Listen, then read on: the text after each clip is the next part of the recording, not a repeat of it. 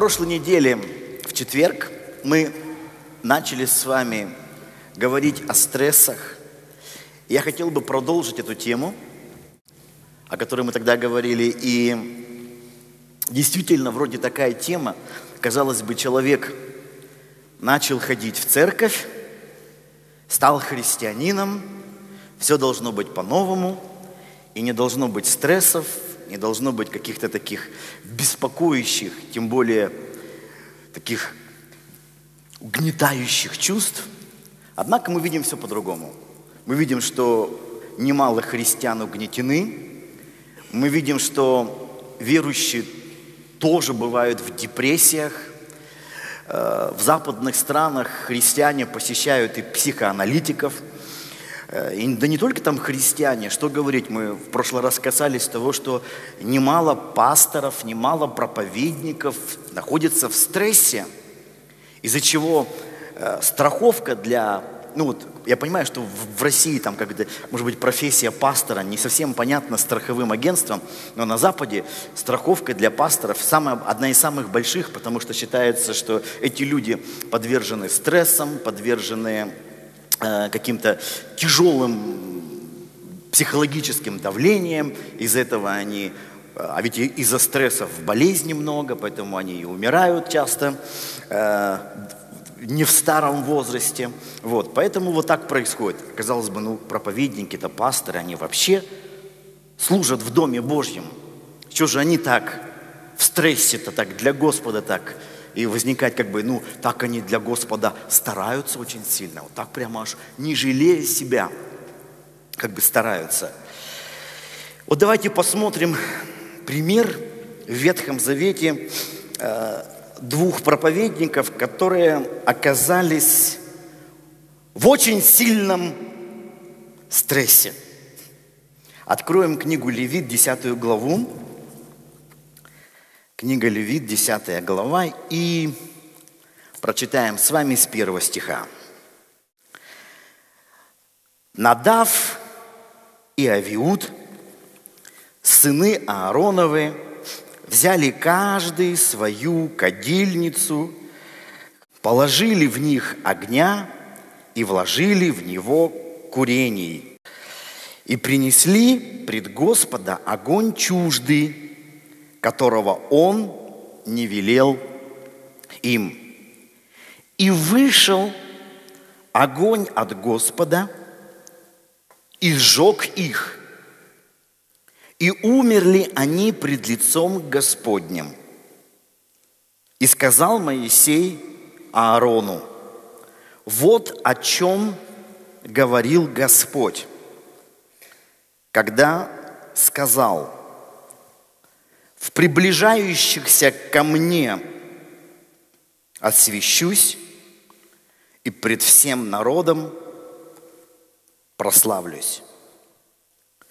А Аарон молчал.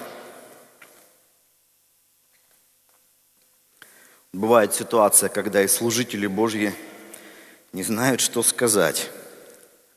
Остается только молчать. Вы знаете, я довольно часто за свои 20 с лишним лет пасторской работы проповедовал именно об этом событии из Ветхого Завета, потому что событие довольно яркое. Но все равно каждый раз, когда я снова перечитываю эту историю, мне Бог что-то новое открывает – И после того, как мы на прошлой неделе говорили о стрессах, я вдруг внутри себя вспомнил это событие, думаю, уж кто был в стрессе, так это Надав и Авиуд. Можно так сказать, сгорели на работе. И вот здесь очень интересно, если мы посмотрим с вами первый стих, здесь говорится об огне, да? Первый стих. И вложили в них огня, да? И вот смотрите дальше – курение принесли пред Господа огонь чуждый. Вот в первом стихе говорится о чуждом огне, который Надав и Авиуд принесли Господу. Второй стих тоже говорит об огне. Смотрите, и вышел огонь от Господа. Огонь, как некая сила, или говоря современным языком, энергия, в одном стихе называется чуждым, в другом огнем от Господа. То есть энергия или сила, то, что вдохновляет нас, может быть совершенно из разных источников.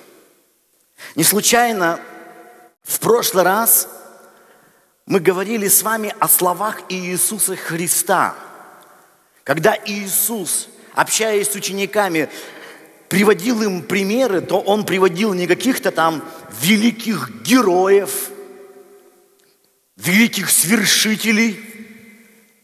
Он приводил пример лилии, цветы, или птицы, вороны. И он говорил, чего вы заботитесь? Почему вы в стрессе находитесь? Почему? Посмотрите на лилии. Они не придут, не шьют, не вышивают. Но Соломон во славе не одевался так, как каждая из них. Чего вы заботитесь? Посмотрите на воронов. Тоже не сеют, не жнут, но кушают каждый день. Вы не гораздо ли лучше птиц? И вот когда читаешь первый раз, то кажется – что Иисус призывает нас с вами к такому пассивному образу жизни. Не надо ничего делать, не нужно ничего там сеять, не нужно ни, ни, ни что вышивать там, зашивать ничего не нужно. Ай, занимайтесь бездельем, Господь о вас позаботится. Вроде бы Он так вот призывает нас к такому э, стилю жизни, как у бродяг или у хиппи, вот, растить длинные волосы, вот ходить так вот, ничего не делать, Господь о нас заботится. Но когда мы вчитываемся, Иисус никогда не призывал к какому-то паразитическому образу жизни или к пассивному. Иисус просто хотел показать нам, что, послушайте, у каждой деятельности есть свой источник. И образно говоря, любое дело идет из какого-то из двух источников. И первый источник – это проявление нашей плоти. Или говоря современным языком, в Библии такого слова нет, но можно сказать эгоизма, да, нашего эго. Когда что-то вдохновлено э, вот как бы таким вот стремлением что-то кому-то доказать, утвердить себя – вот показать, кто, кто я такой. Это первый источник энергии. И второй источник – это проявление, проявление Бога. Когда ты просто чувствуешь себя э, каналом, который прово, э, проводит на эту землю волю небес. Иисус не призывал никого из нас быть пассивными, быть вести паразитический образ жизни. Никого не призывал. Он обращает наше внимание на другое. То, что ты делаешь. Откуда это идет? И он говорит, посмотрите на лилии. Все, что у них есть, они соединены с Божьей жизнью. И это соединение с Божьей жизнью, вот с источником, приводит к тому, что они так прекрасны, они так красивы, что мы можем останавливаться и смотреть на них. Точно так же и птицы соединены с Божьей жизнью – а мы с тобой, с чем мы соединены? То, что мы делаем, это из какого источника исходит? Откуда это? Вот о чем здесь говорит Иисус. То есть Он не против действия, но Он против нечистых источников – или говоря словами Ветхого Завета, против чуждого огня, который может проявляться везде, в любом деле. в любом действии может проявляться чуждый огонь, в том числе и в Доме Божьем. То время это назывался храм, сегодня мы это называем церковью, не имеет значения. То, что-то происходит вот под символом, под знаком креста, с Библией в руках, еще не говорит, что это именно то, что Бог хочет совершить. Я иногда, извините, когда смотрю на современный христианский мир, мне иногда кажется, Господи, что же мы сделали сегодня с Твоей церковью? Когда смотришь, что церковь мало чем порой отличается от мира. Те же какие-то ссоры, разборки, обиды друг на друга, недовольство, какие-то, знаете, сплетни, слухи. Но все то, что вот там где-то за стенами церкви, все это встречается и в церкви. В чем же разница? О, я понял, в чем разница. Они думают, что Бога нет, а мы думаем, что Бог есть. Вот и вся разница. И мы это называем верой в Бога. Но когда мы читаем Евангелие, мы видим, что христианство это не просто вот мы, мы, вот мы так раньше думали, что Бога нет, а сейчас поняли, что есть. Нет. Кто во Христе, тот что? Тот думает, что Бог есть. Кто во Христе, тот новое творение. Новое творение, то есть все новое. Старое прошло, Теперь все новое. Что значит все новое? Это не то, что тебе теперь прическа красивая, да? И с Богом ботинки у тебя новые красивые. И пиджак как надо. Все новое. Даже дома зубная паста новая. И щетку поменял. Новое внутри. А когда мы думаем, что у нас новое, потому что мы стали ходить в церковь, потому что мы иногда дома Библию читаем, но мы живем точно так же, точно в депрессиях, в стрессе, никого видеть не хотим, и обманываем друг друга, и лжем друг другу, и сплетничаем за спинами друг у друга, и недовольные такие же, и злобные такие же, и точно такие же в агрессии – как я вижу сегодня, когда, вы знаете, вот, вот такая бурлит, такая жизнь, бурлит – Сегодня вот ну, какой-то всплеск, такое чувство, знаете, вот в жизни все как волны. И вот бывает какой-то спад, а бывает подъем. Я, слава Богу, у меня дома нет давным-давно уже телевизора, но я иногда смотрю, люди, которые регулярно смотрят телевизор, вот, а там в телевизоре все же бурлит. Там все же ведь черное и белое, наши, не наши. Враги у нас везде – И вот люди смотрят это, и они такие же, и у них все бурлит, и они тоже такие же раздраженные и агрессивные. Агрессивные на все. И уже в быту проявляются. Вот там, где, где я живу, там мои соседи, вот недавно был сход такой, и буквально на пустом месте все как-то завелись. Я еду на машине, выхожу, там такое собрание соседей всех. Они стоят, руками машут, кричат. Такое чувство сейчас и забьют друг друга. А весь вопрос там во въезде, как машины должны въезжать, а как не должны въезжать. Но некоторые, такое чувство, они готовы кровь за это пролить. За то, чтобы машины въезжали, как им надо. Думаешь, на пустом столько агрессии, на пустых вещах. И когда подобные вещи происходят в церкви, агрессия какая-то, недовольство какое-то, там глаза выпучат. И вот такие прямо вот такое чувство – он прямо за, за правду сейчас косьми тут ляжет. Мне очень нравится, как один человек сказал, он говорит,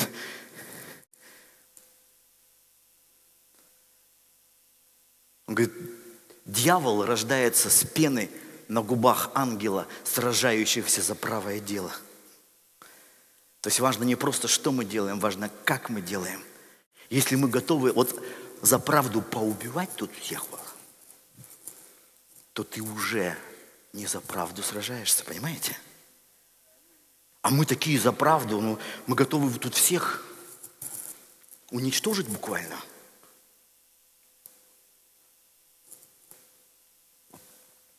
И мы сами вот в таком состоянии. И все люди, с которыми мы соприкасаемся вот в таком состоянии, скажешь, пастор, что такое творится? Ой, там это проклятие какое-то от бесов. Это не проклятие от бесов. Это ты принес чуждый огонь. Ты принес чуждый огонь. Скажешь, что теперь ничего не делать? Да уж лучше ничего не делать. Но Иисус показывает, есть другая альтернатива. Он говорит, смотри, вот ты видел когда-нибудь нервничающий цветок, например? Вот букет нервных роз, где такие все нервные. Они переживают. Или купил, или купил тюльпаны, да, они все такие нервные. Ой, что у нас в Голландии творится? У нас там прямо гомосексуалистов всех сочетают прям в Голландии. Мы такие все прям переживаем. Они спокойны.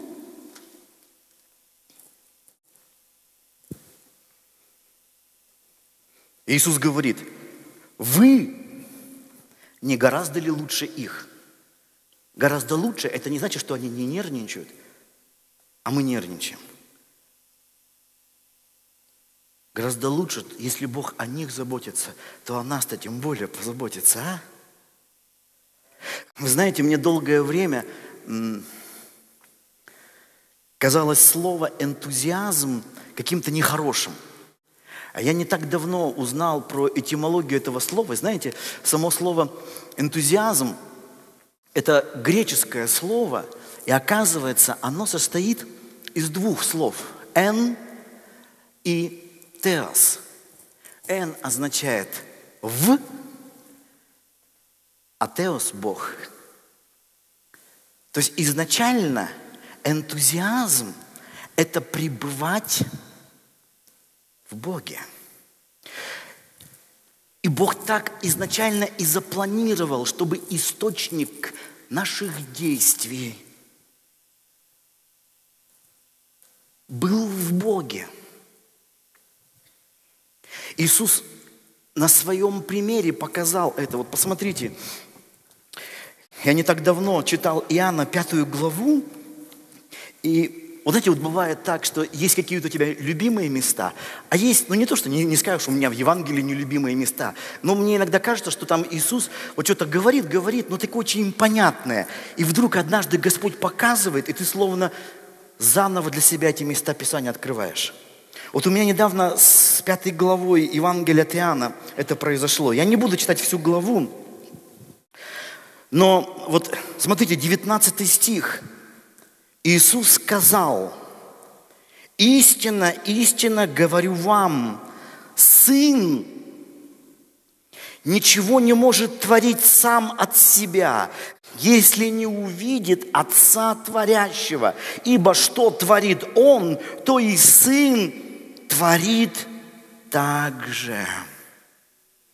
Вот казалось бы, уж кто-кто, а Иисус, будучи Сыном Божьим – будучи словом, ставшим плотью, уж может творить, что хочет. Но Иисус показал нам, какова же должна быть жизнь каждого человека. Иисус показал, и Он говорит, что смотрите, все, что я делаю, это не то, что я там себе напридумывал. Это не идет из моего желания всем доказать, что я Сын Божий, посмотрите. Это не идет от желания утвердиться – я ведь Слово, ставшее плотью, и все мной сотворено. Нет, смотрите, он показывает, все, что я делаю, оно в принципе не от меня. Я словно канал, через который проявляется дела моего небесного Отца. То есть Он источник, а я лишь пребываю в Нем. И что вижу, то делаю. Поэтому, когда вы видите мои дела, они не мои дела, они дела пославшего меня Небесного Отца. И он, смотрите, про это говорит, говорит, говорит. И вот 30 стих. «Я ничего не могу творить сам от себя». Иисус подчеркивает, источником моих действий является не моя человеческая плоть. Хотя, казалось бы, уж он-то мог и от себя делать. Нет, не моя. Я не от себя делаю. Не из своего эго делаю. Все мои действия они идут свыше от Небесного Отца. И слова, которые я говорю, идут от Него.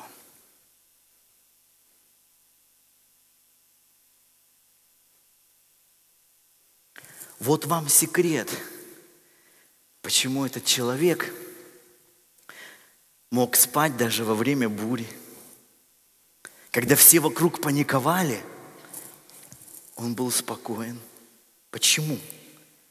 Это удивительное единение с Богом.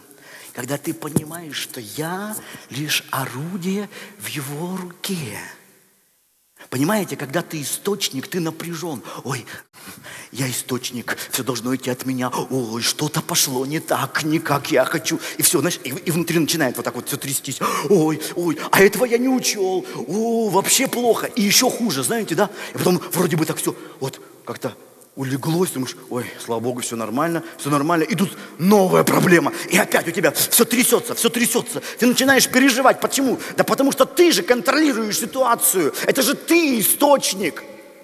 И если что-то происходит, вот как ты не хочешь, а жизнь намного сильнее, чем сила самого талантливого человека. И когда что-то происходит, вот то, что ты не хочешь, все, ты переживаешь, все пошло не так. Это почему случилось? Это почему случилось? Милые мои, вот вам причина страданий всех. Очень просто. Но когда ты чувствуешь, что ты в его руках, это значит, что теперь все, я в его руках, я ничего не делаю. Нет, Иисуса не назовешь бездельником. Но по-другому Бог меня ведет – я говорю, люди не согласны. Понимаешь? Если вот, например, я что-то придумал, и со мной большинство не согласно, я переживаю.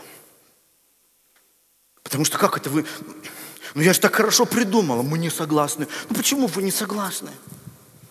Нет, давайте я вам докажу. И вот из этого люди начинают спорить и ссориться. Они друг другу что-то доказывают, потому что на кону не просто что-то, что они обсуждают, на кону их личность. И в самом жарком споре уже даже не важно тема спора, важно, чтобы я оказался прав. Почему? Ну это же тогда я буду разрушена. Вот люди доказывают друг другу и спорят.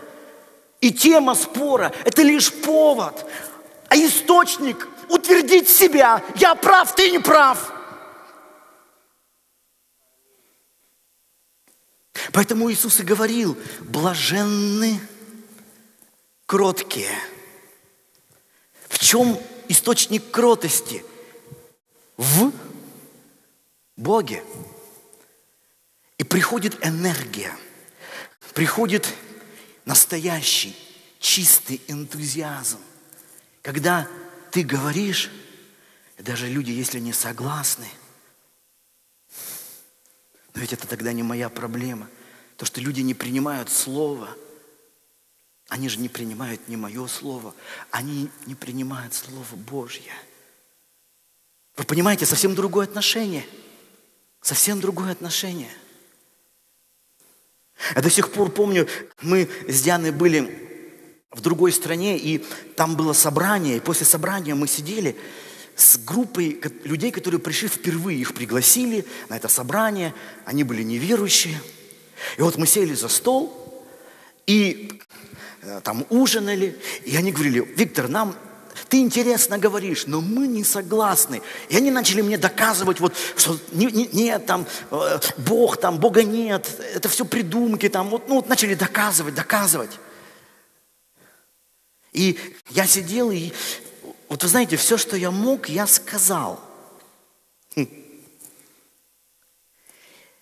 когда источник твоего служения, твоей проповеди – это ты сам, и люди начинают опровергать, ты начинаешь переживать. А когда ты просто проводник, такое чувство, что все их атаки, они идут – сквозь тебя. Понимаете? И со мной были верующие люди, И они так что-то там пытались спорить. Потом, когда ужин этот закончился, они говорят, Виктор, мы понять не можем, что был такой спокойный-то? Почему ты не доказывал? Я говорю, а что я должен доказывать? Ну как, ведь ты же был прав. Я говорю, да тут не дело в том, что я прав или они правы. Дело в том, что есть Слово Божье. Его можно принять, и его можно не принять. И если люди его не принимают, я ничего не могу сделать. И я не чувствую себя оскорбленным. Как? Он не поверил моей пламенной проповеди. Вот любая пламенная моя проповедь – это чуждый огонь. Но когда ты просто глаз вопиющего, и они не принимают, так это же они не мои слова не принимают, они слово Создателя не принимают – и мне не за что злиться или пытаться доказать. Мне, если есть о чем переживать, только об этих людях, что для них закрыто. Понимаете? И так везде, во всем. Поэтому, когда Иисусу говорили, бес в тебе, он не нервничал, да вы что? Какой бес? И он не доказывал всем, и когда там Пилат пытался там что-то, он говорит, что ты молчишь? А он молчал, помните, да? Нам тоже непонятно, потому что уж кто имел право сказать, так это был бы Иисус. Он должен был сказать, прям вот объяснить всем. Он молчал.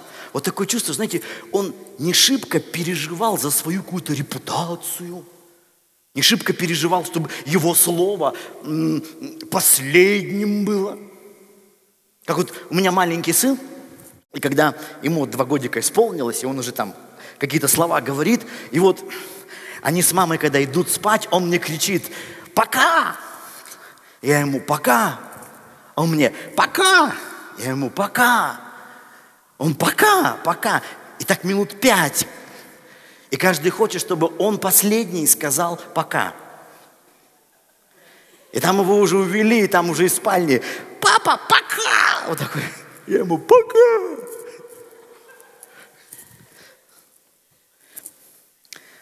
Обычно в школе или в детском саду э, воспитательницы говорят, кто умнее, тот замолчит первым, да? Но мы не хотим первыми замолкать. Мы хотим, чтобы наше слово было последним. Это же наше слово. Мы хотим сказать пока, так что потом никто вякнуть не смог. Так же ведь? И если кто-то нам возражает, мы нервничаем, мы переживаем, нам плохо, мы прям спать не можем. Почему? Почему? Он, он не согласился, чтобы мое пока было главным. Почему он не захотел этого? Почему? Особенно, это, знаете, трудно очень людям, которые в жизни чего-то добиваются. Вот такие начальники, всякие. Вот если он начальник, то все, он уже как бы, вот если он начальник, то в принципе он поставлен служить какому-то коллективу. Даже вот все слова, вот министр, премьер-министр. Ведь слова прекрасные. Министр, министри, слуга. А премьер-министр – это не главная шишка, а первый слуга. Это Иисус почти что. Это не тот, который, знаешь, там, ну-ка, перегораживаем дороги, я поехал там с мигалкой. Нет, я первый слуга. Проезжайте, проезжайте все, я, я позже вас поеду. Понимаете, вот как это. Ну, у нас же все шиворот на выворот. У нас премьер-министр.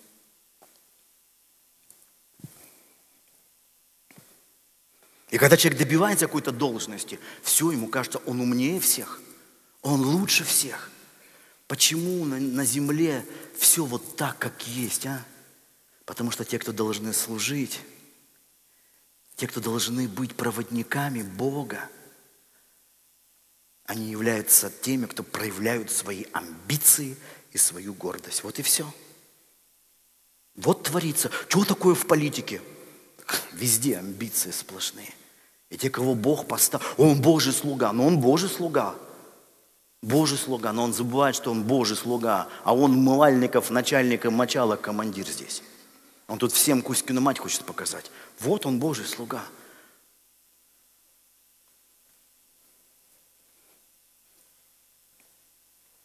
Поэтому Иисус говорит, я Иисус, Сын Божий. Говорит, я ничего не могу творить сам от себя – но смотрите, Иисус, Он не закончил на этом. Вот в 15 главе этого же Евангелия, да? 15 глава Евангелия от Иоанна, 4 стих. Иисус теперь разговор о нас ведет. «Прибудьте во мне, и я в вас». Вот энтузиазм в Боге, находиться в Боге, пребывать в Боге, иметь в Боге источник всего, и твоей работы, и твоей семейной жизни, и твоего настроения. Хватит уже самому распоряжаться своим настроением. Я уже устал от людей, которые распоряжаются своим настроением. У них то хорошо, то плохо, то плохо, то хорошо, вот так вот.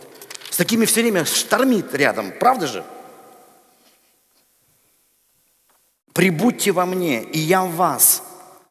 Как ветвь не может приносить плода сама собою. Вот представляете, какая была бы ответственность на ветке, если бы она должна была сама приносить плоды.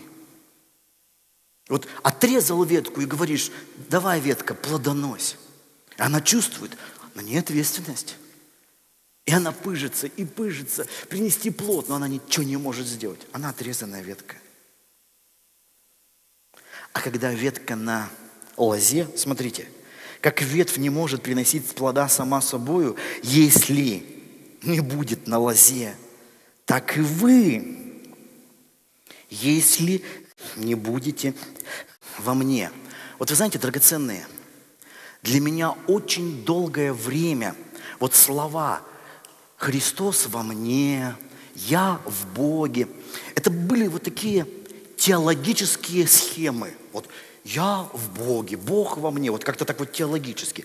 Но когда я стал читать Библию, вдруг увидел, это вообще никакая не теория, это реальность, это практика. И ты в своей жизни можешь реально видеть, реально ли ты в Боге и Бог в тебе, или это просто лишь слова, слова, слова. Если ты постоянно в стрессе, недоволен, у тебя какие-то проблемы, ты там расстраиваешься, агрессивен бывает. Для тебя, значит, вот это все теория. Это очень практические вещи, когда это становится реальностью. Смотрите,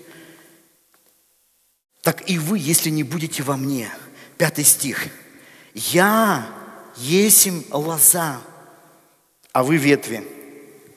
Кто пребывает во мне, и я в нем, тот приносит много плода. Вот посмотрите, здесь Иисус говорит о плодах. Мы часто увязываем плоды, то есть результаты, с чем? С талантом, с работоспособностью, с какими-то деловыми качествами. И вот для нас, кто талантлив, кто не лентяй, трудолюбив, тот много делает. У того классные результаты. Это вот так по-нашему. Так по-человечески.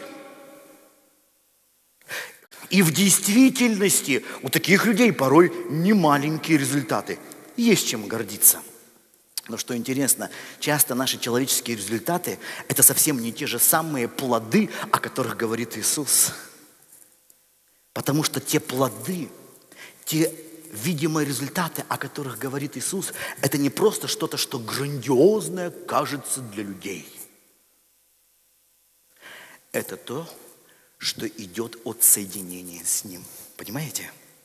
То есть можно иметь по-человечески впечатляющие результаты, но при этом ноль плодов – мы же так все мерим. Да мы и церкви тоже мерим по-человечески, по размерам. Ой, наша церковь самая большая в Екатеринбурге.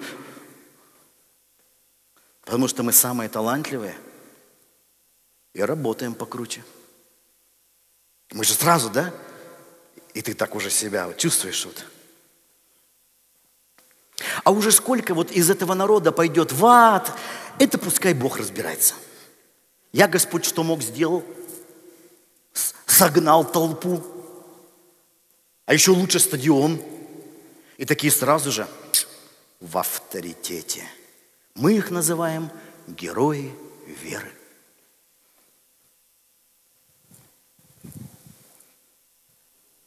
И потом вдруг смотришь, что-то с этими героями верами происходит. Один запил, другой к любовнице ушел, третий вообще не поймет, чем занимался, четвертый деньги церковные воровал. Ну, и мы такие, ну, он герой веры, но мы все люди. Не-не-не-не-не-не-не-не. Это может быть талантливые люди, способные, работоспособные в христианской сфере. Но неужели ты думаешь, что это гарантия того, что человек пребывает с Богом? А? Нет. Мы все ставим на таланты. Мы все ставим на деловые качества, на работоспособность. Иисус ставит на другое. На что? А смотрите. Я есть лоза, а вы ветви. Кто пребывает во мне, и я в нем, тот приносит много плода. И смотрите, последние слова этого стиха. Ибо без меня не можете делать ничего. В смысле, что люди без Бога ничего не делают? Иисус имеет в виду, без меня не можете делать ничего существенного в глазах Божьих. Без меня не можете ничего делать важного в глазах Божьих. Как бы это ни было впечатляюще для людей. Ничего. То есть, смотрите, когда мы говорим о настоящем энтузиазме,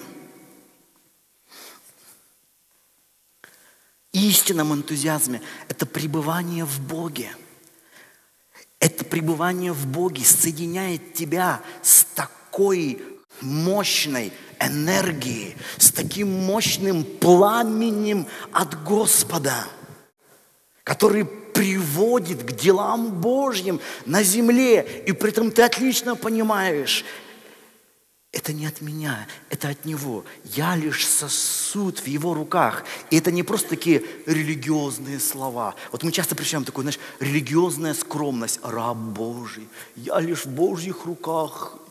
Слава вся Ему, мне духовный авторитет. Нет. Ты понимаешь, это не просто красивые слова или религиозные фразочки. Это реальность. Это реальность. Поэтому, когда что-то вдруг идет не так, ты не нервничаешь, потому что ты понимаешь, ну, ну извините, лилии Богу доверяют. Я-то ведь гораздо лучше. Чем мне нервничать? Что мне там волосы рвать? Не спать по ночам? Как что? Из... Буря же вокруг, волны. А ты спишь? Шторм. А ты спишь? Почему? Да все в его руках. Все в его руках. Я делаю то, что могу в его руках. И когда ты вдруг сталкиваешься с противостоянием, вы знаете, вот всегда хорошо видно, от Бога ли это или от эгоизма, когда сталкиваешься с противостоянием. Либо обстоятельства пошли не так, либо какие-то люди начинают враждовать. Вот тут сразу видно, когда происходят вот, вот эти столкновения, когда идет от твоей плоти, ты начинаешь заводиться сразу. Ты начинаешь нервничать сразу. Стресс тебя начинает атаковать сразу. Все пошло не так, все пошло не так. А ведь Бог мне говорил, все пошло не так. Может, Бог-то тебе и говорил, да делать ты начал своими силами – Поэтому мне, знаете, так нравится вот эта история про Авраама. Смотрите, Бытие 13 глава. Бытие 13 глава, 7 стих. Вот типичная ситуация. И был спор. Там, где плоть, там спор. Там, где эгоизм, там спор. И был спор между пастухами скота Авраамова и между пастухами скота Лотова. И хананеи, и ферезеи жили тогда в той земле. И сказал Авраам Лоту, да не будет раздора между мной и тобой, между пастухами моими и пастухами твоими, ибо мы родственники. Не вся ли земля пред тобой? Отделись же от меня.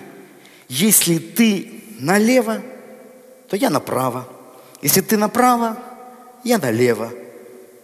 Лот возвел очи свои и увидел всю окрестность Иорданскую, что она прежде, нежели Господь истребил Содом и Гонмору, вся до сигора орошалась водою, как сад Господень, как земля египетская, и избрал себе Лот всю окрестность Иорданскую, и двинулся Лот к востоку, и отделились они друг от друга.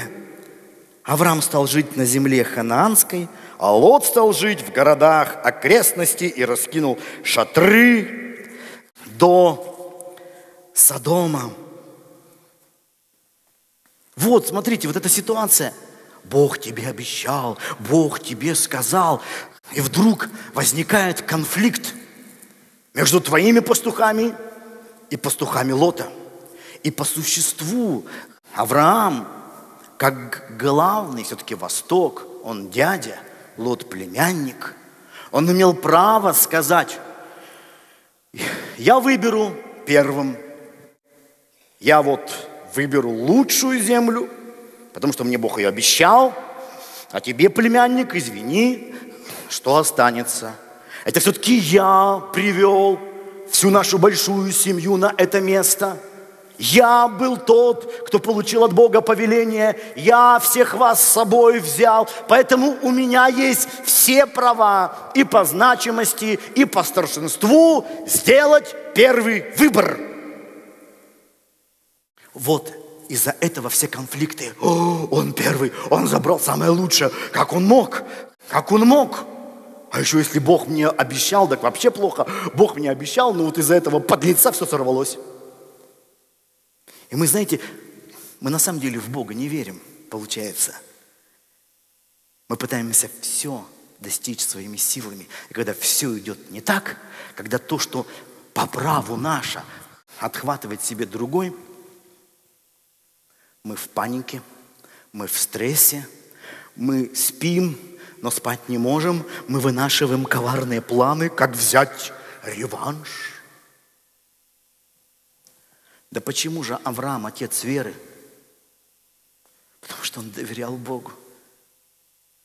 Вера – это не то, что, знаете, иногда так вот думаешь, вера, люди веры – это вот такие вот какие-то воины, которые все сносят на своем пути силой веры. И вот такая какая-то вера очень плотская, очень человеческая вера.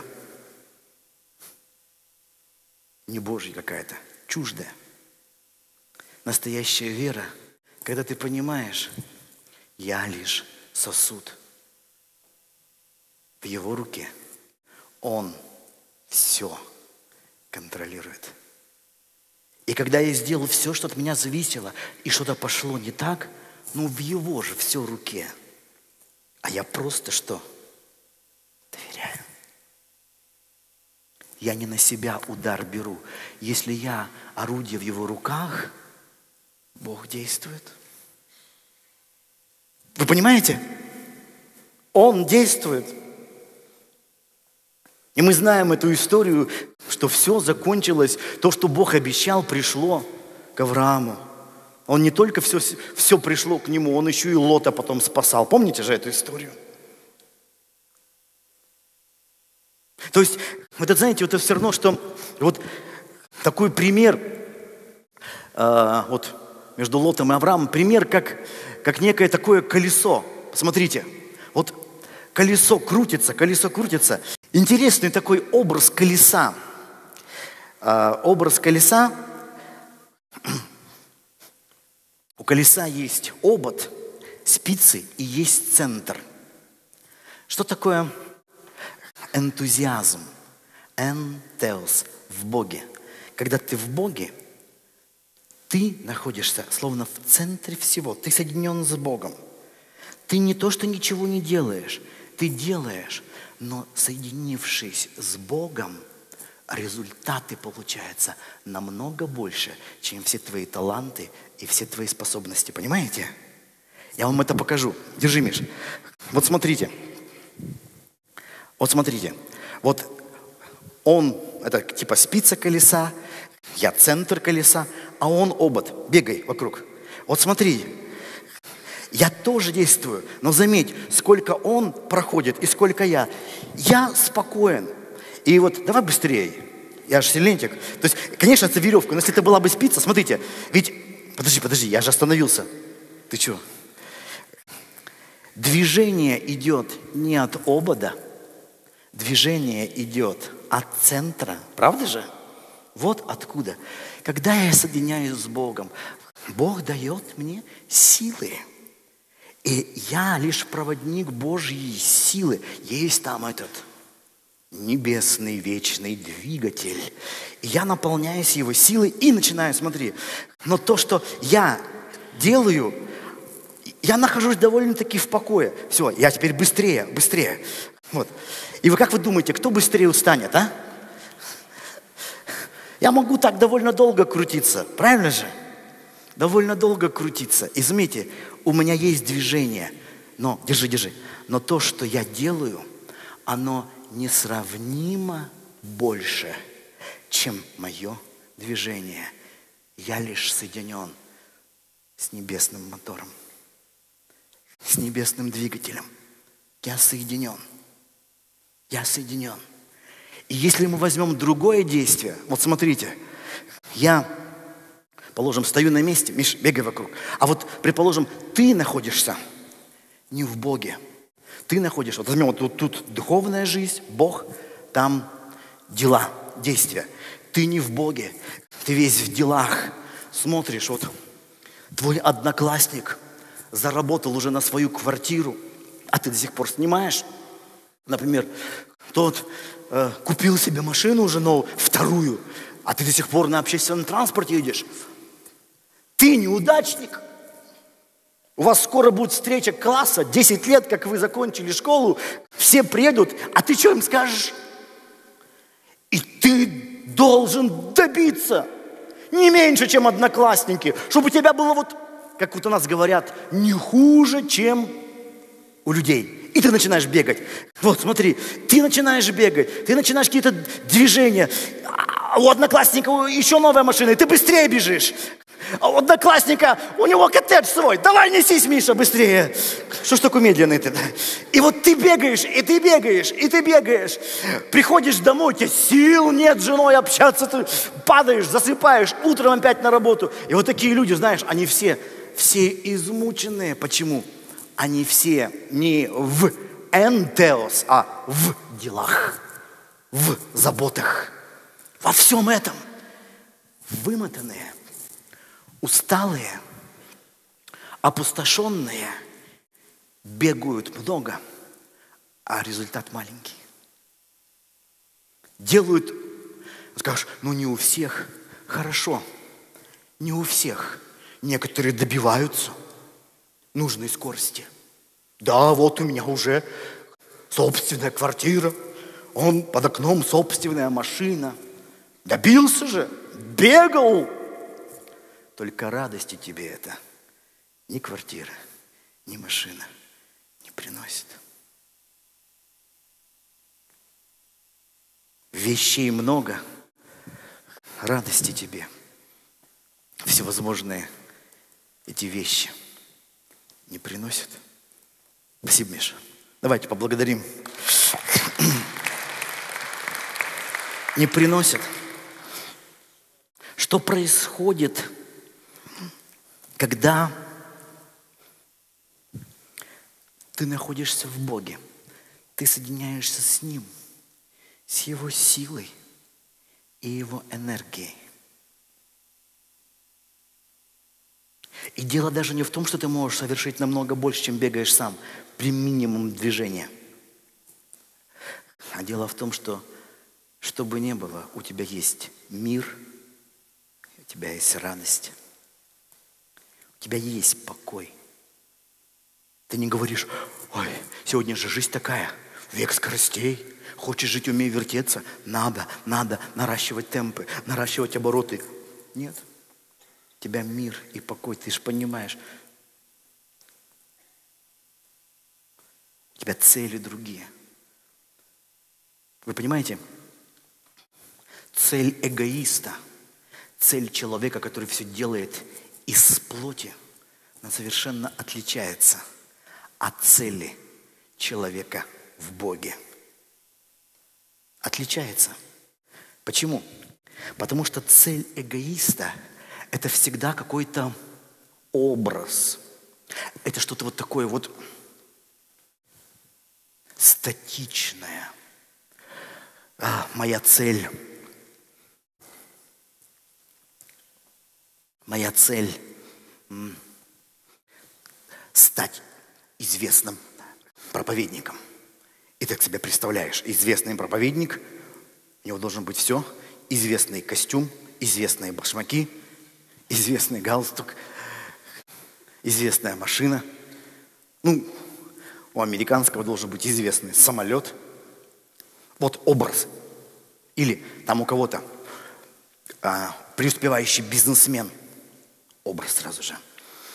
А, великая певица. Образ сразу же. И ты стремишься куда? К этим образом. Известный бизнесмен, известная певица, известный проповедник, там, успешный педагог, да из всего. Или э, образ не себя, а образ того, что у тебя. Вот моя цель. БМВ. Мерседес вот такой. Вот я даже выбрал на картинке, и я вот прям молюсь. Одна рука к Богу, другая на картинку.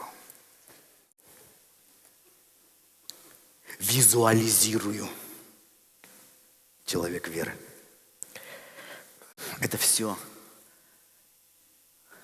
остановка, конечные вещи. Ты хочешь кем-то стать, ты хочешь что-то иметь и бегаешь. Цель человека в Боге другая. Это не какой-то такой статичный образ. Это движение, это динамика. Что я хочу? Я хочу, чтобы через мою жизнь, моя цель, как можно больше людей соприкоснулись с Богом, как можно больше людей познали Его. Это тоже цели, понимаете? Только все иначе. Я хочу, чтобы через мою жизнь как можно больше людей было благословенно, как можно больше людей было счастливо. Тоже цели. Понимаете, жизнь веры – это не жизнь бесцельная, пассивная. Нет. Просто цель другие. Цель другие – когда люди, у них есть вот конечный результат. Вот что, что, какой может быть конечный результат? Хочу, чтобы были через меня счастливы. Тут нет конца, понимаете? А цель эгоиста, она всегда вот, вот такая, конкретная очень. Конкретная. И он идет к этой цели, а потом достигает ее, а счастья нет. Даже прилагая куча сил, куча энергии, он получает все. А цель, а счастья нет. А мира нет.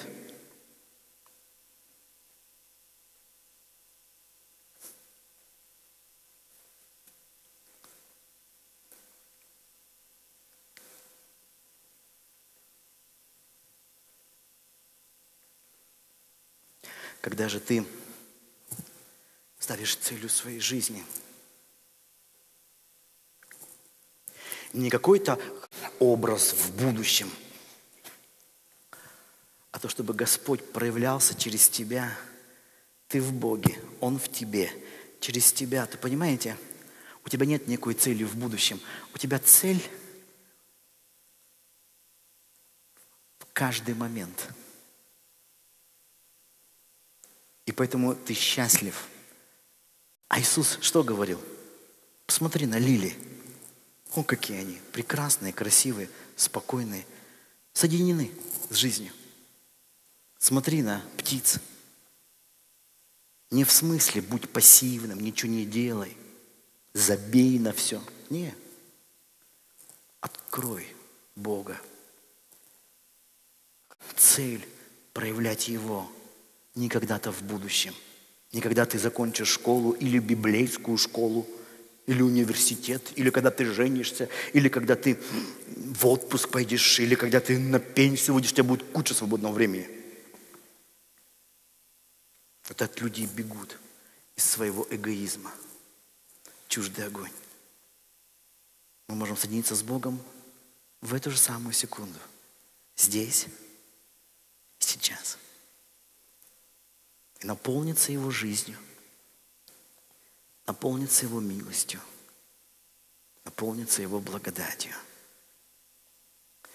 И в самом конце Давайте откроем Евангелие от Матфея, восьмую главу.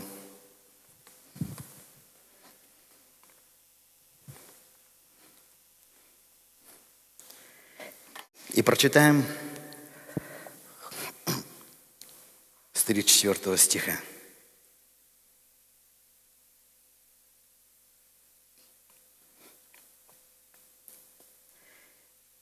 И подозвав народ, с учениками своими, сказал им, кто хочет идти за мною, отвергни себя и возьми крест свой и следуй за мною.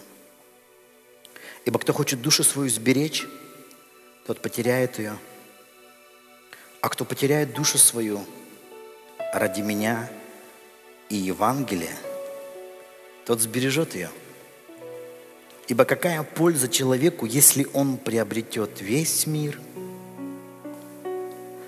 а душе своей повредит? Для человека, который живет полностью своей плотью, для которого источник его эгоизм, чуждый огонь, это непонятно, как так? А Иисус и учит – отвергни себя и возьми крест свой. Соединись с кем-то большим.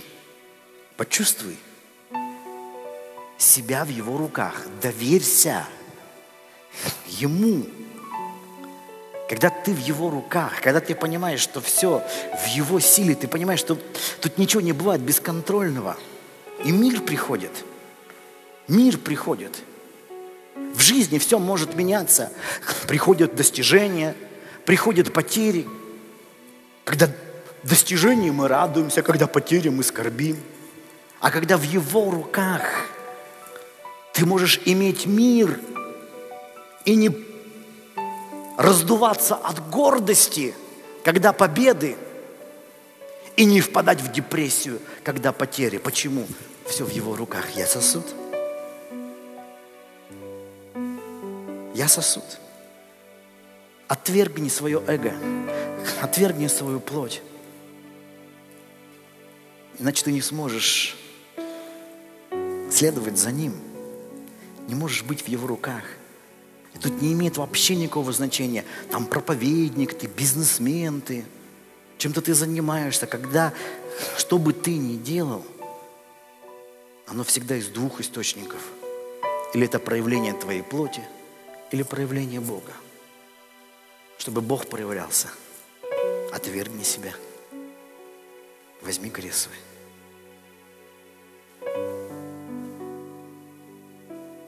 Не ставь перед собой цели, которые бы просто раздували твою плоть. Не ставь перед собой цели, которые просто бы стимулировали твои амбиции. Это не цели, это иллюзия, обман. Вот тем-то хочу стать, то-то хочу иметь, вот такой, такой, такой, такой так и будешь жить по стихиям мира сего. Так все живут. И ты так будешь жить. Наши цели другие. Хочу, чтобы Бог проявлялся через меня. А для этого я должен быть соединенным с Ним. Я в Нем, и Он во мне. А для этого не нужно ждать завтрашнего дня. Это можно сделать прямо сегодня. И даже не вечером, а прямо сейчас. Yeah.